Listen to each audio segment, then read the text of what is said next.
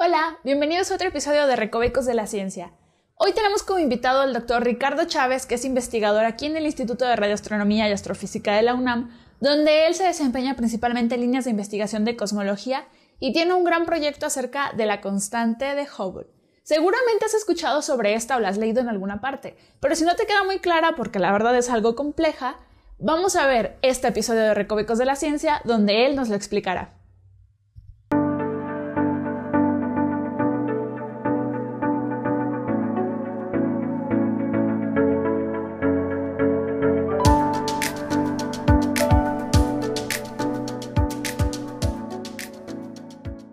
Hola Ricardo, pues bienvenido a, este nuevo episodio de este podcast. Eh, gracias por aceptar nuestra invitación. Gracias por invitarme. Eh, bueno, eh, quisiera empezar primero con, con una pregunta para entrar en, en, este tema. si yo, por ejemplo, viera a un grupito de personas hablando sobre la constante de Hubble y yo me acerco a esta bolita, ¿qué es lo que yo le de saber sobre la constante de Hubble para no estar tan perdido? Pues la constante de Hubble la podemos pensar como una tasa de expansión relativa del universo. Nos dice qué tan rápido se va expandiendo el universo relativo ya sea al tiempo o al tamaño de una región del universo. Entonces, si lo pensáramos en términos puramente relativos, diríamos que con, eh, la tasa que hemos medido actualmente sería algo así como 7%, una región del universo crecería 7% por cada gigaño o por cada mil millones de años de evolución del universo. Y si la pensamos en términos de kilómetros por segundo, eh, sabes que usualmente se mide en kilómetros por segundo por megaparsec. Entonces nos da la tasa de expansión en kilómetros por segundo por cada megaparsec de distancia. Un megaparsec es un millón de parsecs y un parsec es algo así como 3.2 años luz, o sea, un megaparsec son 3.2 millones de años luz aproximadamente. Ok, ok. Bueno, entonces para entender mejor todo esto, ¿qué te parece si vamos eh, con un poco de, historia sobre esto para poder entrar en contexto? Y bueno, quisiera irme, creo que ya desde antes de, de, Cristo ya se habían detectado este tipo de galaxias. Bueno, no se detectaba una galaxia como tal, pero sí estas, digamos que le llamaban nebulosas, ¿no? Una manchita difusa ahí al fondo. Y bueno, ya brincándome hasta el siglo XIX ya se habían observado este, también muchas más de este tipo de, galaxias difusas, digamos, ¿no? Estas nebulosas. Lo que, lo que ocurre es que no se entendían, hasta el siglo XIX no se entendió bien si estas galaxias eran parte de nuestra galaxia, estas nebulosas eran parte de nuestra galaxia o si eran realmente galaxias externas a la nuestra. Y la razón por la que no se sabía es porque no se, no se habían estimado su, su distancia de modo, de modo apropiado. Hay que considerar que la, medida, la medición de distancias es probablemente uno de, las, de los problemas más complicados en astronomía. Y no fue sino hasta mediados del siglo XIX cuando se midió por primera vez, por ejemplo, la, el paralaje a una, a una estrella cercana al, Sol, por ejemplo. Y con eso se estimó su distancia. O sea, hasta mediados del siglo XIX se pudo conocer con precisión la distancia a otra estrella diferente al, al Sol. Y no fue sino hasta bien entrados los años 20 del siglo pasado cuando se pudo medir por primera vez, cuando de hecho Hubble midió por primera vez las distancias a estas nebulosas que, se habían observado, como dices, desde la antigüedad, desde la antigüedad clásica. Y que incluso algunas se ven a simple vista. Un ejemplo clásico son las nubes de Magallanes que se encuentran, que se ven desde el hemisferio sur y que son visibles a simple vista. Y bueno, la nebulosa de Andrómeda, que es la galaxia de Andrómeda, que también se puede ver a simple vista en una noche oscura y en un lugar lejos de, de las ciudades, ¿no? en, un, en, un, lugar sin contaminación lumínica. Pero el asunto es que no se tenían técnicas lo bastante sofisticadas ni telescopios lo bastante potentes como para medir las distancias de estas galaxias hasta, hasta ya bien entrado el siglo XX, hasta la segunda década del siglo XX.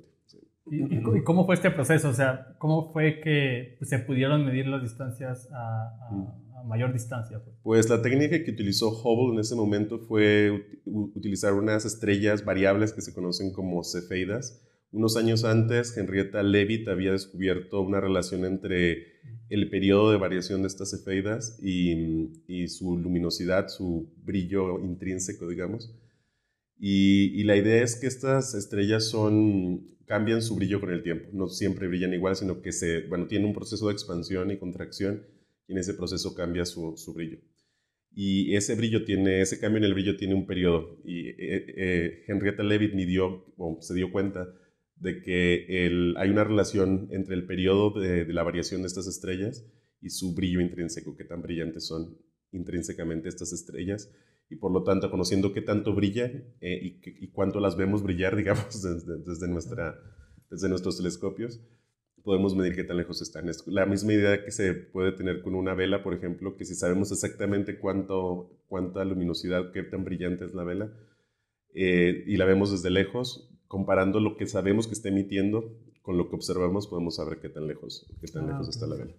Claro, entonces estas estrellas, este, son estas, las efeiras son estas estrellas que, digamos, cambian de tamaño y de temperatura periódicamente, ¿no? Entonces, este, Enrita fue la, fue, calculó todos estos valores para poder crear su resolución.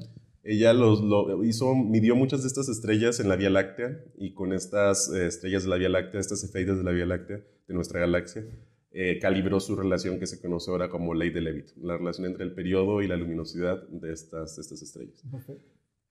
Eh, algunos, bueno, yo tengo en mis apuntes que por ahí, ya que Henrietta Levitt que tenía 44 años cuando publicó este resultado, eh, en 1912, ¿no? Pero eh, eh, si yo, en, si bien Edwin Hubble ya posteriormente, como 10 años después, publicó su, esta relación de, de Hubble, la que vamos a entrar a hablar más profundamente, ¿por qué no desde 1912 ya se midieron las distancias? Si tenemos este, estrellas efímeras con las que podemos medir distancias, ¿por qué no desde esa época ya se medían? Hay dos factores aquí. Uno era el tecnológico, que básicamente no se tenían telescopios lo bastante potentes en esa época para, para medir la, las estrellas de este tipo cefeidas en otras galaxias, por ejemplo en Andrómeda. Y bueno, eh, Hubble aprovechó que él estaba trabajando en el observatorio de Mount Wilson, que era el más grande de, tenía el telescopio más grande del mundo en su época, que era de dos y medio metros de diámetro y con este telescopio él pudo observar estas efeidas en otras, en otras galaxias. Y otro factor era también un factor un poco, eh, si se quiere, psicológico, que era que mm, desde la antigüedad clásica se entendía el universo como un, algo estático, algo que, era, que siempre iba, era inamovible y fijo. Básicamente de los griegos en la antigüedad llamaban a, a las estrellas, lo llamaban la esfera de las estrellas fijas, creían que nunca cambiaban, eran inmutables. Y cuando se, se, comienza con la física newtoniana, cuando Newton comienza con sus, leyes de la gravitación universal, él también piensa que el universo al final debe ser estable, estático y inmutable a lo largo de, los, de eones de tiempo que debieron, debieron pasar. E incluso el propio Einstein, a pesar de que él, él construye la, la teoría de la relatividad general moderna, que implicaba sus soluciones, las soluciones a sus ecuaciones implicaban un universo que puede estar en expansión o contracción, él prefiere agregar una constante cosmológica para volverlo estático, porque él cree, como toda la, toda la historia de los pensadores anteriores a él, cree que el universo debe ser em, estático, como lo decían ya los griegos, y lo pensaba Newton, y lo pensaban todos hasta ese momento. Y ese es uno de los factores que también em, mantuvo este debate entre si había esas galaxias más allá de la nuestra o que nuestra galaxia era todo el universo, todo ese universo estático e inmutable que, que se conoció desde, bueno, que se entendía filosóficamente desde la antigüedad clásica. Entonces hubo una, conjunción de factores que, impidieron que se pensara en ello antes. Entonces Hubble eh, usó ese telescopio para poder medir la distancia a, galaxias más lejanas. A mí se me hace muy curioso porque, este, si no estoy mal, si no corrígeme, a finales ya del siglo XIX ya se podían, digamos, ver estos este, eh, galaxias, ¿no? Con sus bracitos que, que sí lo, dibujaban y, todo este tiempo para que pudiera eh, ser resueltas este tipo de, galaxias. Sí, había una gran discusión en torno a esto. Incluso en 1920 ocurre lo que se conoció como el gran debate entre Shapley y Curtis, que básicamente uno defendía que estas nebulosas eran, eran galaxias externas a la nuestra y otro defendía que eran, que eran nebulosas dentro de nuestra propia galaxia. Sin embargo, eh, no fue hasta varios años después cuando Hubble hace esas primeras mediciones a Andrómeda y otro conjunto de galaxias cercanas que quedó por fin zanjada la discusión, ¿no? porque encontró que eran mucho más lejanas del tamaño de nuestra galaxia y por lo tanto no podían, no podían estar dentro de nuestra galaxia. Ok, ok. Y bueno, según acá en mis apuntes, eh, tenía 34 años, años tenía Edwin Hubble cuando descubrió que tenía, pero este, ya fue hasta 1929, o sea, cuatro años después, cuando eh, sacó esta relación, ¿no? La ley de Hubble. Pero ¿Cómo, ¿Cómo, fue que, que, construyó esta? Bueno, ya desde antes, eh, ya, bueno, había indicios de, de, esta idea, como había mencionado, durante siglos había pensado que el universo era estático, pero ya las leyes de, de, la, de la, relatividad general de, Einstein, las teorías de campo de, Einstein, eh, ya predecía, sus soluciones ya predecían universos en expansión o universos en contracción. Sin embargo, Einstein, creyendo que debía ser estático como todo el mundo lo pensaba, agrega la constante cosmológica, un término que se conoce como lambda también, un término extra en sus ecuaciones para equilibrarlas y evitar que haya estas soluciones de expansión o contracción. Teóricamente, ya unos años después, em, eh, se sigue desarrollando la relatividad general y se, se encuentra lo que se conoce como la métrica de Friedman-Robertson-Walker en estos días, inicialmente era de Robertson Walker en Estados Unidos y Friedman, que estaba en la Unión Soviética en ese momento. Y mm, con esta métrica que básicamente nos dice que el universo es homogéneo e, e isotrópico, que es la, el principio cosmológico, es la base de la cosmología moderna, se encuentran soluciones de nuevo que son eh, eh, expansionistas o, en contracción. Esas ecuaciones se conocen como ecuaciones de Friedman y son la base de la, cosmología moderna, digamos. Y ya en esas ecuaciones estaba embebida una ley de expansión que debía seguir una forma de ley de Hubble, básicamente. Pero no se había observado, digamos, hasta ese momento. Estaba teóricamente descubierta o se había predicho, pero no se había observado todavía.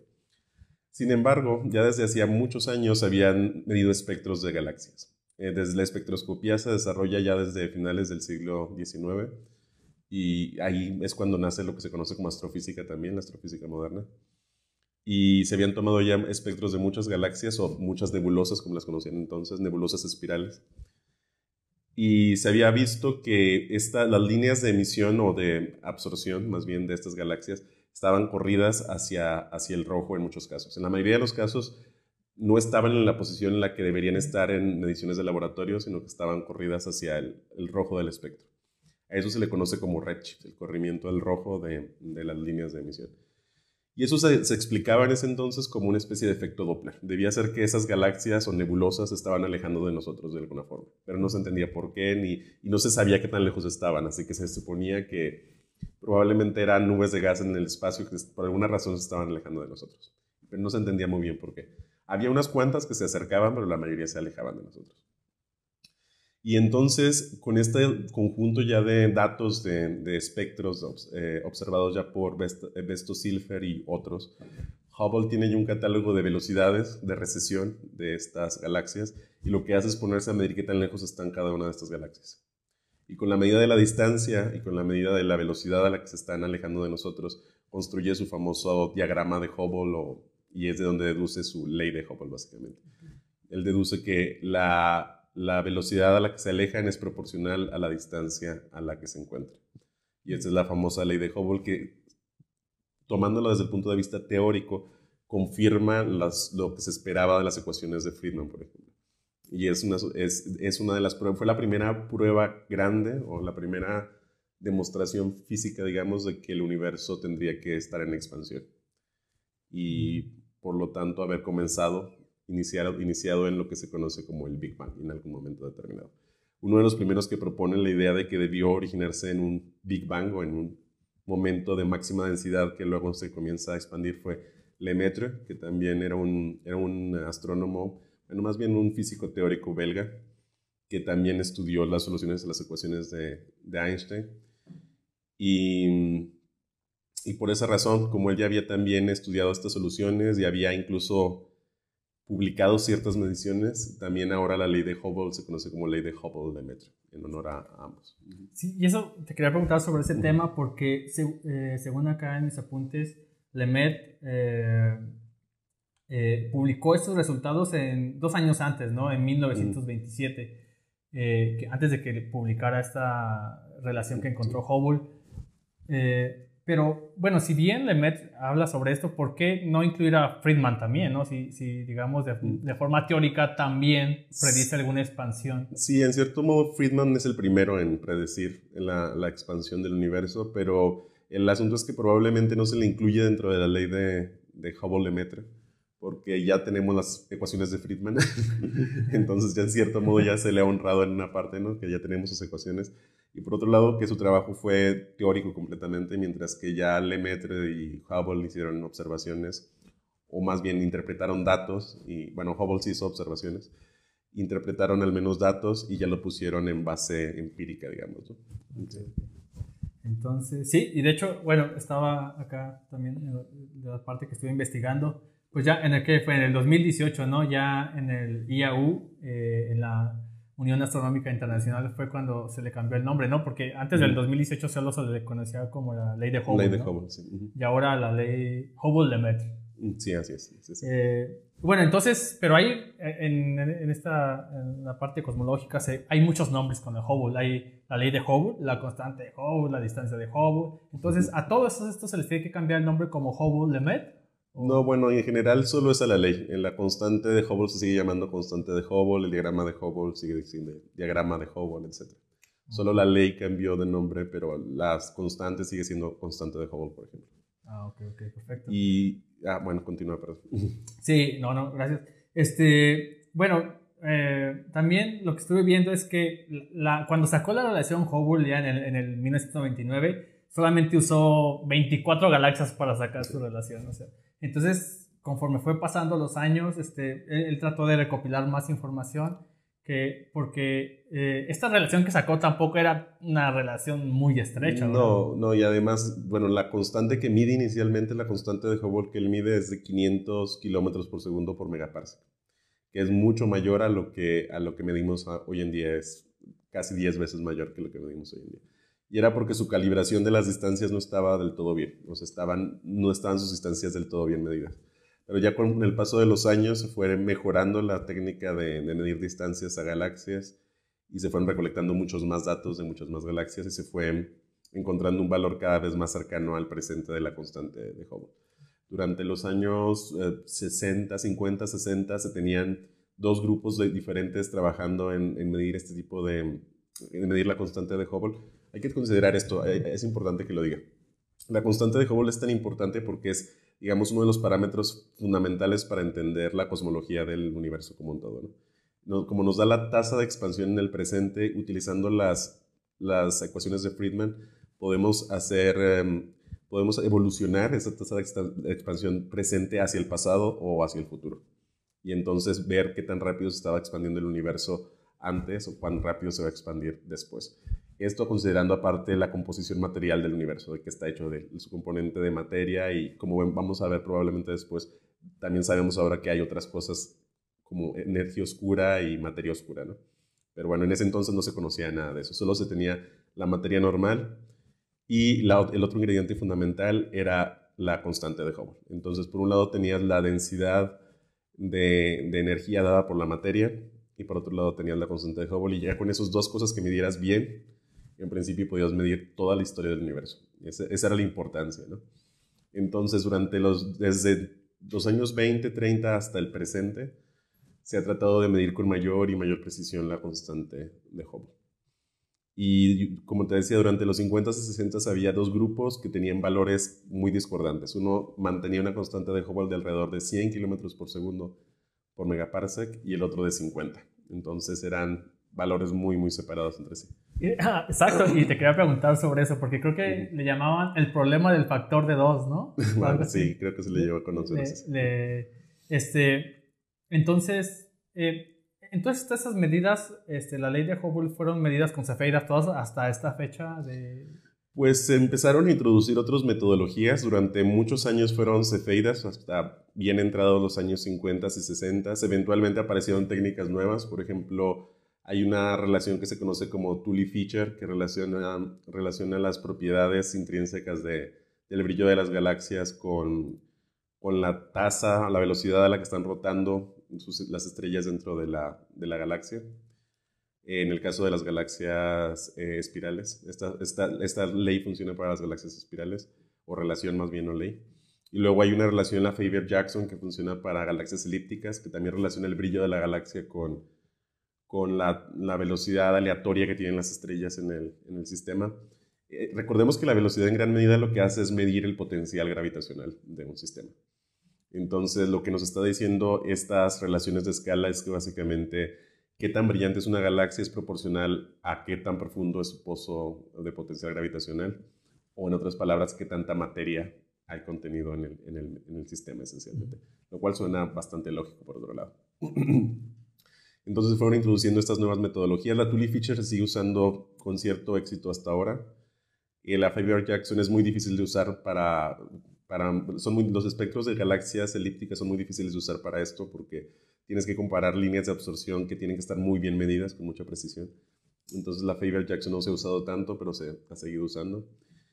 Y luego se han usado técnicas para llegar más y más y más lejos. Se ha construido lo que se conoce como una escala de distancias, una escalera de distancias esencialmente. Y la idea es que mides primero distancias a cosas que están relativamente cerca, por ejemplo con cefeidas, mides la distancia a galaxias cercanas, tipo lo que decíamos hace rato, las nubes de Magallanes o Andrómeda u otras galaxias del grupo local de galaxias. Y luego ahí te, te, pones a buscar alguna otra cosa que sea más brillante y que puedas observar más lejos y que puedas haber calibrado su distancia en esa galaxia para luego medir distancias más lejanas. En lo que se ha usado más recientemente y que ha tenido mucho éxito son supernovas de tipo 1A. Estas supernovas se han usado porque se supone que todas se producen de un modo similar, digamos. Básicamente es una estrella que está está, una estrella que está en un estado mm, eh, de gigante roja, por ejemplo, y tiene otra estrella más compacta cerca que comienza a atrapar material de esta estrella gigante roja que está cerca de ella, por ejemplo. Recordemos, bueno, no voy a meter mucho en evolución estelar, pero una estrella gigante roja lo que, lo que le ocurre es que, se, se, expande muchísimo y las partes más externas de su, de su sistema, de su atmósfera, están muy poco ligadas ya gravitacionalmente al, núcleo de la estrella. Entonces es relativamente fácil arrancarles material. Entonces esta estrella compañera más compacta eh, les va arrancando material y eventualmente llega a una masa crítica que la hace explotar como supernova. Llega a una masa que se conoce bien porque es un límite teórico bien establecido. El límite de Chandrasekhar se conoce. Por cierto, hoy es su cumpleaños, si mal no recuerdo, pero bueno. y eh, él fue uno de los pioneros del estudio de la evolución y formación estelar eh, por primera vez en el siglo XX de un modo rigurosamente teórico. Y bueno, el caso es que estas, eh, supernovas explotan siempre a partir de estrellas de la misma masa, esencialmente. Y entonces siempre llegan a tener el mismo brillo, en su pico máximo de brillo siempre llegan al mismo brillo. Entonces las podemos usar para mirar cada vez más y más lejos en el universo y medir con mayor y mayor precisión la constante de Hubble. Entonces, pero lo primero que tienes que hacer es encontrar una de esas supernovas en una galaxia cercana que tenga medida su distancia por otro método, por ejemplo, con, con cefeidas. Y ya que has hecho eso, usas esa medición para calibrar toda tu escala de supernovas y con esa recalibración de las supernovas ya las puedes usar para medir distancias cada vez más y más lejanas.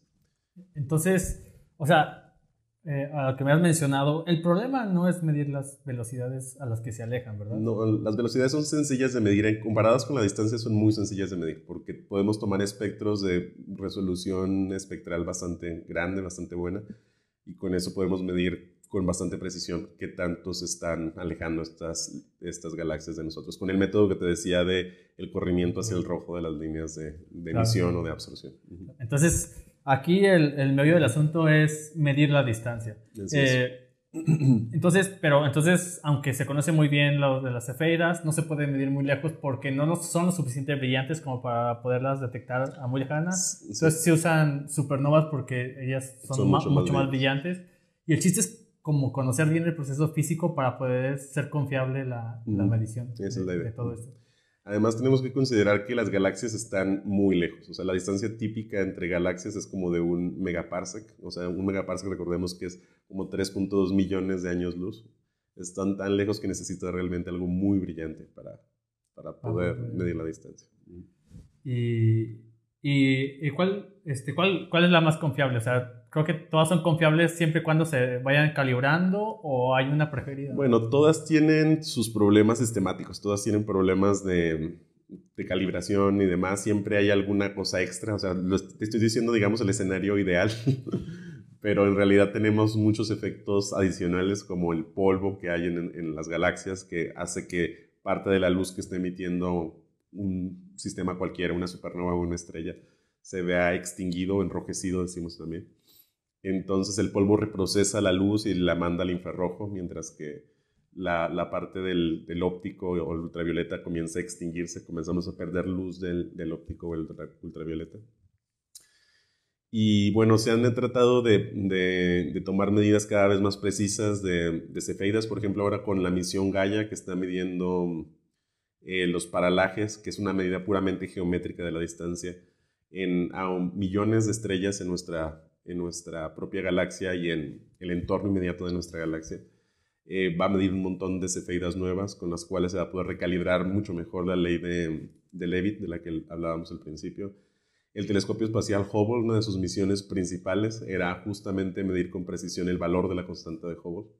Y de hecho, eh, Wendy Friedman, que es, fue la directora del proyecto clave del Space Telescope, del HST, eh, publicó una de las mejores mediciones a principios de los años 2000, publicó el valor de 72 kilómetros por segundo por megaparsec aproximadamente que fue el valor aceptado durante bastante tiempo.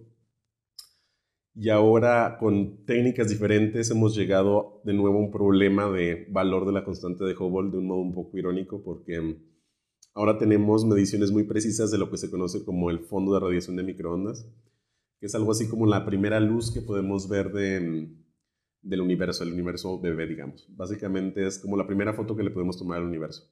Antes de, de que se produjera esta luz, no, la luz no era libre de viajar eh, por el espacio, estaba interactuando constantemente con electrones por scattering de, Thomson debido a que la temperatura en el universo era tan alta que, los átomos no estaban neutros todavía, sino que estaban ionizados completamente. Entonces, cuando se desacopla, cuando finalmente la temperatura baja lo suficiente como para que los átomos se vuelvan neutros, que es lo que se conoce como recombinación, aunque es un mal nombre porque realmente es la primera vez que ocurre la combinación, no hay una recombinación. en fin, pero en ese momento la luz comienza a viajar libremente y eso se conoce como el fondo de radiación de microondas. Y este, es, esta imagen, digamos, esta imagen que tenemos de, esa luz que viene desde tan, al pasado, que solo unos 300.000 años después del, Big Bang, eh, es tan importante porque nos proporciona un montón de información de cómo era el universo en ese momento. Y debido a que el universo era mucho más pequeño de lo que es ahora, nos da una información de regiones mucho más grandes del universo que ahora ya no necesariamente podemos ver con, nuestros telescopios. Entonces, lo interesante es que se puede construir lo que se conoce como un espectro de potencia de este fondo de radiación de microondas, que esencialmente lo que es es medir, a distancias angulares iguales, por ejemplo, tú eliges un grado de distancia angular y te pones a medir cómo se ve ese fondo de radiación de microondas siempre a un grado desde el puntito que tú elijas en el cielo, luego te vas a otro punto y otra vez mides todo a un grado alrededor y etc. Y vas construyendo, eh, vas viendo cómo va variando la cantidad de potencia, de energía básicamente, que hay en, el fondo de radiación de microondas en distintas distancias angulares. Y este, este espectro de potencia va a tener una forma característica, que te va a decir en, gran medida, que te va a decir, lo más importante que te va a decir es si el universo era curvo o plano en ese momento. Y con eso, con esa idea de si el universo tenía curvatura o no, cuál era la curvatura del universo en el, en el momento de emisión de esa, de esa luz, te va a decir también indirectamente el contenido total de materia del universo, porque recordemos que la curvatura y el contenido de materia y energía del universo están intrínsecamente relacionados en las, en las ecuaciones de Einstein. Entonces, lo que nos dijo al principio, cuando la primera vez que medimos el fondo de radiación de microondas con precisión, fue con un instrumento que se llama WMAP, aunque ya se tenían indicios de otros instrumentos anteriores, un telescopio espacial, lo primero que nos dijo es que el universo tenía que ser casi plano en el momento en que se emitió el fondo de radiación de microondas. Eso nos dio una restricción muy fuerte al contenido total de materia del universo. Nos dimos cuenta que la materia tendría que tener una densidad crítica, lo que se conoce como densidad crítica, que es tal, tal cual la que hace que el universo sea, sea plano. Y eso implicaba que ya nos daba una medición indirecta de la cantidad de energía, de la, cantidad de lo que ahora llamamos energía oscura, de la cual no hemos hablado, pero que básicamente es la famosa, o parece ser la famosa constante cosmológica que introdujo Einstein, pero ahora haciendo un trabajo diferente, en este caso expandiendo el universo más rápido, acelerando la expansión del universo, y el contenido total de materia, tanto bariónica como materia oscura, de la cual tampoco hemos hablado, pero que es la mayor parte de la materia del universo. Y con eso ya teníamos restringidos esencialmente los parámetros de densidad de energía del universo que te decía al principio. Recordemos que solo necesitábamos dos cosas para hacer evolucionar el universo los parámetros de densidad de energía, de cuánta energía hay en materia y en energía oscura en este caso, y la constante de Hubble. este espectro de potencia no mide la constante de Hubble directamente, pero al restringir la cantidad de materia y al asumir un modelo cosmológico que se supone entendemos bien, que se conoce como el modelo estándar, puede permitir deducir cuánto debe valer la constante de Hubble en el presente. Y esa medición, que se ha hecho con mucho mayor precisión recientemente con el telescopio espacial Planck, nos arroja un resultado de unos 68 kilómetros por segundo por megaparsec. Mientras que las supernovas, que como te decía es el otro, la otra técnica que es muy sofisticada y aparentemente muy bien entendida y que es local, es una medida que es local en el sentido de que vamos midiendo galaxias relativamente cercanas a nosotros, no tan cercanas, pero relativamente cercanas comparadas con, con el fondo de radiación de microondas. Esa medida de supernova nos arroja ahora una medida de 73 kilómetros por segundo por megaparsec. Bueno, entre 73 y 75, básicamente, con las últimas mediciones. Pero además, el tamaño de las barras de error de, estos, de las incertidumbres de estos resultados, en el caso de Planck son minúsculas, son de menos de un kilómetro por segundo por megaparsec. Y en el caso de las supernovas son un poco más mayores, pero también andan del orden de un kilómetro por segundo por, por megaparsec. Entonces, no, no son compatibles ambos resultados, ni siquiera considerando las incertidumbres. Incluso se puede decir que son incompatibles a 5 sigma, o sea que 5 veces la, incertidumbre de, al 68%, digamos. Y ese es uno de los problemas a los que se está enfrentando la cosmología moderna y por la que se entiende, lo, que se, es una de las razones por las que ahora se renueva de nuevo el interés, digamos, el interés de todo el mundo en tratar de entender cuál es el valor real de la, de la constante de Hubble y tratar de medirla por cualquier método alternativo. Incluso se han propuesto teorías alternativas de cosmológicas, modelos cosmológicos alternativos para tratar de explicarla, la diferencia. O se han propuesto también teorías muy exóticas modificando gravedad, etc. O sea, hay de todo, hay de todo tipo de propuestas, pero todavía nada claro, realmente. Ok, entonces o sea, por un lado tenemos medidas con esas, digamos, esas de escalera, las cefeidas usando mm. supernovas, que nos da un valor de la constante de Hubble. Y por otro lado usamos esta, eh, las anisotropías, las, la del CMB, este fondo de microondas, y tenemos otro valor. Los errores de estos valores son tan pequeños que no puedes decir que sean que se traslapen, pues, o sea, son muy diferentes. No son compatibles. No son compatibles.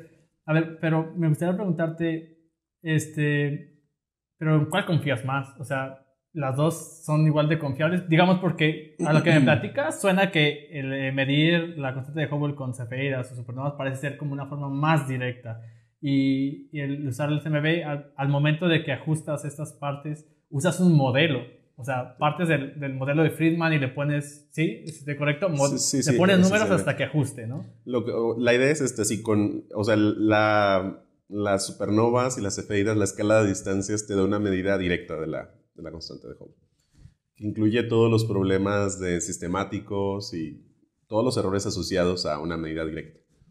Mientras que la medición que viene del fondo de radiación, de microondas parte de un modelo, modelo cosmológico, conocido como lambda CDM en este momento. El modelo estándar lambda es por la constante cosmológica de, Einstein de la que ya hablamos y CDM por materia oscura fría, cold dark matter.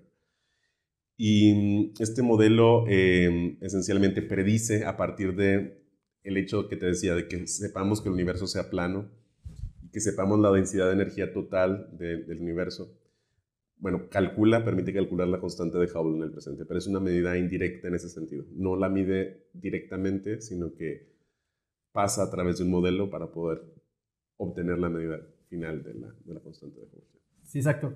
Este, bueno, porque tienes, por un lado, o sea, la constante de Hubble se relaciona con esta, como dices, la cantidad de materia y energía, ¿no? O sea, si tú sabes la constante de Hubble, puedes deducir, este, digamos, la densidad está relacionada para saber si es mayor. Necesitas ambas cosas. O sea, ah, la constante de Hubble te da la tasa de expansión instantánea, digamos, del universo.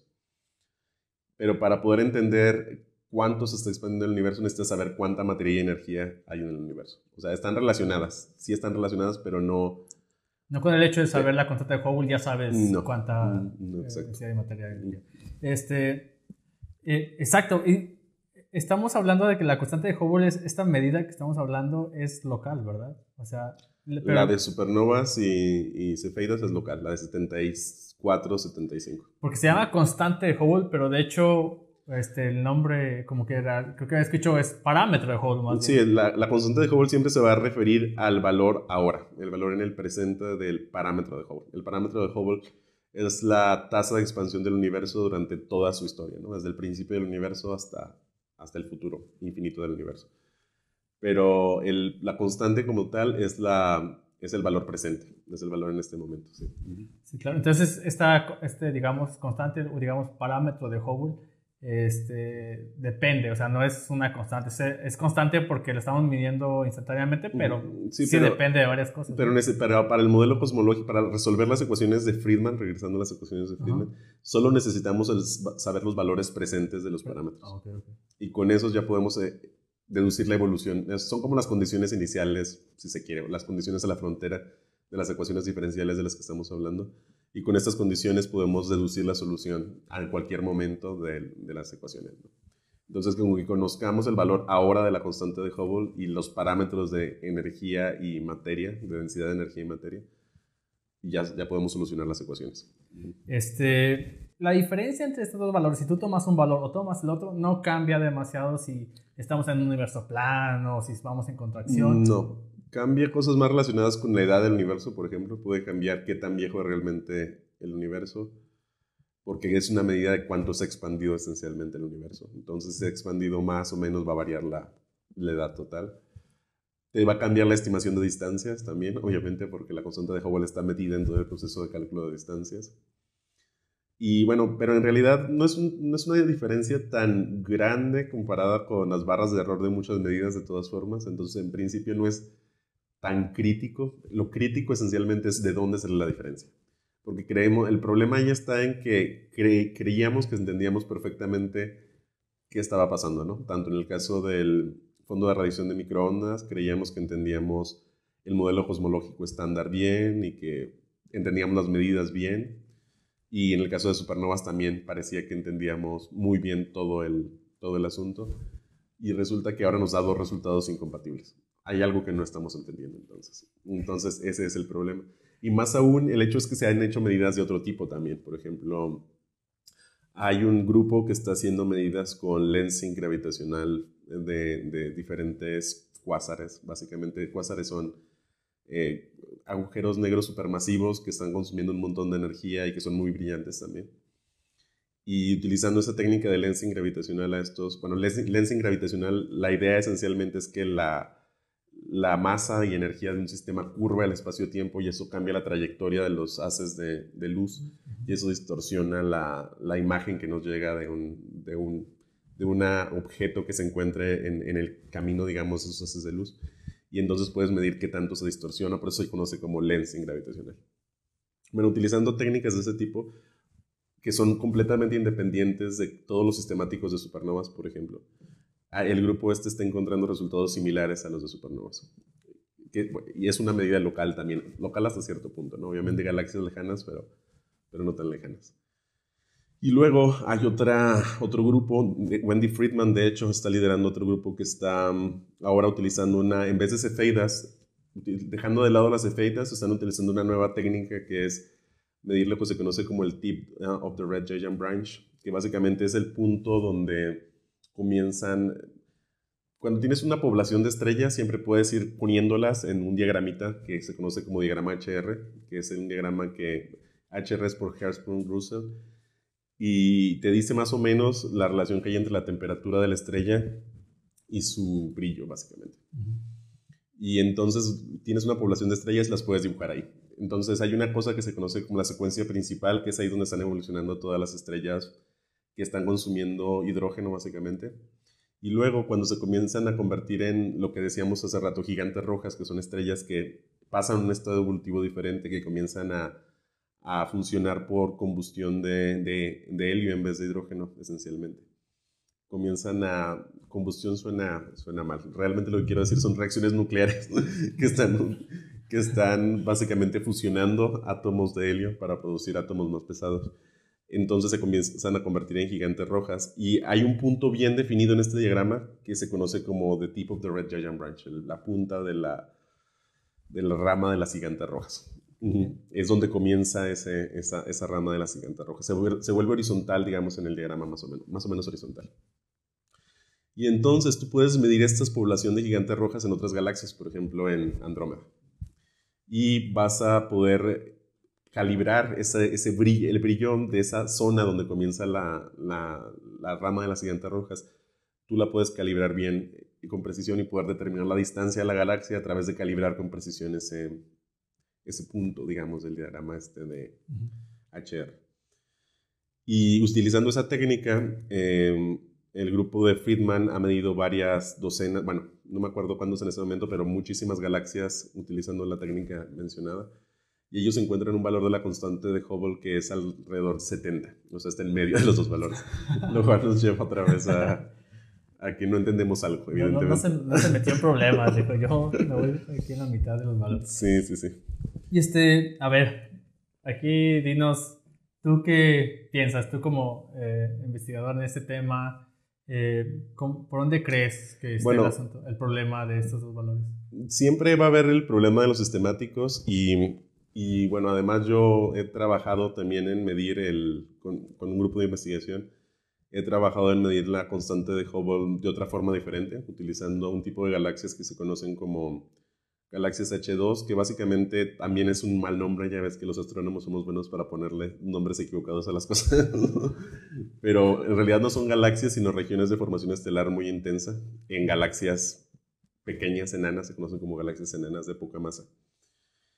Y la idea es que mm, se encontró ya desde los años 80 que hay una relación entre qué tan brillante es esta, mm, esta región de formación estelar y qué tan, qué tan rápido se está moviendo la, el gas en este sistema de, de, formación estelar. Lo que vemos esencialmente es e, el gas. Las estrellas son muy difíciles de, de medir para estos sistemas porque están todavía embebidos con muchísimo gas ionizado alrededor de ellas, etc.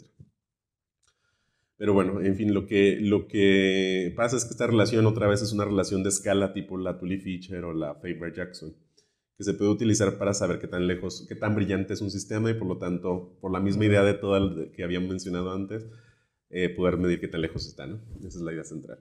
Entonces, el asunto es que nosotros también tenemos que calibrar nuestra, nuestro sistema de escala de distancias, ¿no? Y para ello usamos cefeidas también. Entonces lo que hacemos es medir con cefeidas la distancia hasta galaxias que tienen estas regiones de formación estelar muy intensas y con las, eh, con las cefeidas medimos como la primera parte del, calibramos la relación, digamos, medimos la primera parte de la escala de distancias y luego ya que está calibrada vamos más lejos con este tipo de galaxias que ya no alcanzamos a ver las cefeidas, pero podemos ver la, la región de formación estelar más lejos. ¿no? Y con este, la, la, primera, la primera medición que hicimos nosotros de la constante de Hubble la publicamos en 2012 y eran 73.4 kilómetros por segundo por megaparsec, más menos 2.5 estadístico, más menos 2 kilómetros sistemáticos. Kilómetros por segundo por megaparsec, evidentemente. y mm, recientemente, bueno, en el 2018 publicamos una, un recálculo de esta, de esta medida utilizando más objetos y utilizando medidas más potentes con telescopios más grandes básicamente de, estas regiones y obtuvimos 74, 74 kilómetros por segundo más o menos, 74.1, 74.2, por ahí más o menos, no me acuerdo exactamente. Pero básicamente otra medida local que es discordante con el CMB y se, se acerca más a la medida de, de supernovas. Pero bueno, no sé, todavía falta mucho por ver no sabemos realmente. Bueno, entonces, eh, eh, tenemos estos dos valores y ¿qué, ¿qué, piensas tú al respecto? ¿Quién, porque he visto que hay gente ¿no? en la comunidad que piensa que probablemente el modelo cosmológico está mal, por eso hay estas ciertas diferencias. ¿Tú qué piensas al respecto? Bueno, que no sabemos todavía, necesitamos seguir explorando todas las posibilidades y que pues tal vez sea un camino para encontrar algo nuevo y que por eso puede ser interesante. Pero bueno, hasta ahora no sabemos. Al final puede ser que todo se deba a errores sistemáticos o quién sabe a cualquier cantidad de problemas que pueda haber en la calibración. Sabemos que de hecho hay siempre la posibilidad de que haya problemas en, sistemáticos en las mediciones.